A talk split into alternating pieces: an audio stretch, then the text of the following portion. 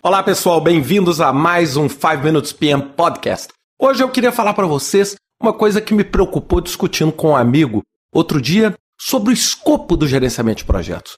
Muita gente associa gerenciamento de projetos a grandes obras, a grandes investimentos de capital. Né? Sem dúvida nenhuma, essa é uma das funções primordiais do gerenciamento de projetos. Mas eu queria abordar agora o gerenciamento de projetos no setor de serviços. E muita gente fala, poxa, será que gerenciamento de projetos aplica ou é aplicável a, por exemplo, uma melhoria interna, um novo plano de cargos e salários, ou coisas que não necessariamente são fisicamente tangíveis? É? Ou seja, um processo de aprendizado, um programa de treinamento. E aí eu queria voltar com vocês com a definição clássica e básica de gerenciamento de projetos. O que é gerenciamento de projetos? É um esforço que você faz, que é temporário e único. Se eu pudesse dar esses dois pilares. Temporário, começa e termina. E único significa não é rotina, não é algo que você faz todos os dias. Então, nós não estamos dizendo que para ser projeto precisa ser tangível. Não estamos dizendo que para ser projeto precisa ser um prédio, é? precisa ser um aeroporto, precisa ser uma rodovia, um viaduto. Nós temos inúmeros projetos que nós podemos empreender, onde não necessariamente existe um produto, onde você consegue lá bater uma fotografia daquele empreendimento, ou seja, o que a gente chama de projetos capex, é, ou gastos de capital. E por que isso? Porque a área de serviço pode se beneficiar também de toda a dinâmica, de todo o processo, de todo o padrão e de toda a forma de trabalho de gerenciamento de projetos. Então, por exemplo, muitas vezes eu tenho uma empresa que é uma empresa de vigilância. E aí você vai falar assim, poxa, onde eu tenho projeto? Eu tenho projeto de capacitação. Né? Eu tenho projeto de implantação de uma nova tecnologia que aumenta a capacidade que a minha empresa de vigilância tem de servir ao mercado. Eu tenho que implantar uma nova filial. Eu tenho que fazer uma operação estruturada para, por exemplo, fazer um lançamento de ações na bolsa. Então eu não necessariamente preciso ter um produto claro, tangível, hum, atemático e visível para ter um projeto. Para ter um projeto eu preciso ter o quê? Algo que é limitado no tempo.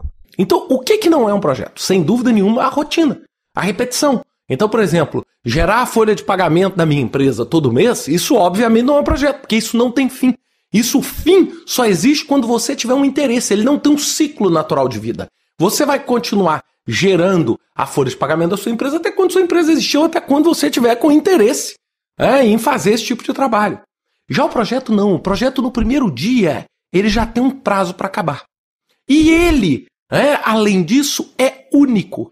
Ele é uma experiência nova que exige de você uma habilidade que muitas vezes você não tem dentro da sua organização com os trabalhos de rotina. Então, por exemplo, um projeto de pesquisa e desenvolvimento, a indústria farmacêutica para procurar um novo produto, um novo tipo de prestação de serviço. Eu tenho meu restaurante, eu quero abrir uma nova filial do meu restaurante, ou eu quero elaborar uma nova campanha de marketing. Isso tudo é projeto. E não necessariamente isso tudo é um prédio, é, ou um aeroporto, ou um porto. Perceberam? Então você pode aplicar isso até dentro da sua própria vida. Você pode falar: olha, eu fazer uma viagem. Fazer uma viagem é um projeto. Porque dentro daquelas condições, naquela condição, você o quê?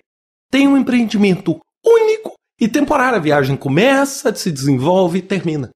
Então, quando eu falo isso para as empresas de serviço, as prestadoras de serviço ainda não abriram os olhos para o tanto que o gerenciamento de projetos pode ajudar elas, para o tanto do que o gerenciamento de projetos pode fazer de modo diferente para alavancar essas organizações para o futuro.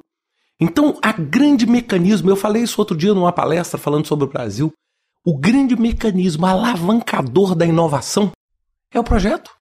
Não adianta. A forma com que a ideia se transforma em realidade é através de projeto. Seja ele um viaduto, ou seja ele um novo tipo de serviço que o meu restaurante pretende oferecer, ou o meu spa pretende oferecer, ou o meu hotel pretende oferecer. Não tem só o projeto de construir o hotel. Perceberam? Uma renovação no, no hotel, uma nova estrutura, uma campanha para poder atrair clientes no feriado do Natal. Tudo isso pode ser tratado e será extremamente beneficiado pela visão de projetos. Espero que vocês tenham gostado desse podcast. Vejo vocês na semana que vem com mais um 5 Minutes PM Podcast. Até lá!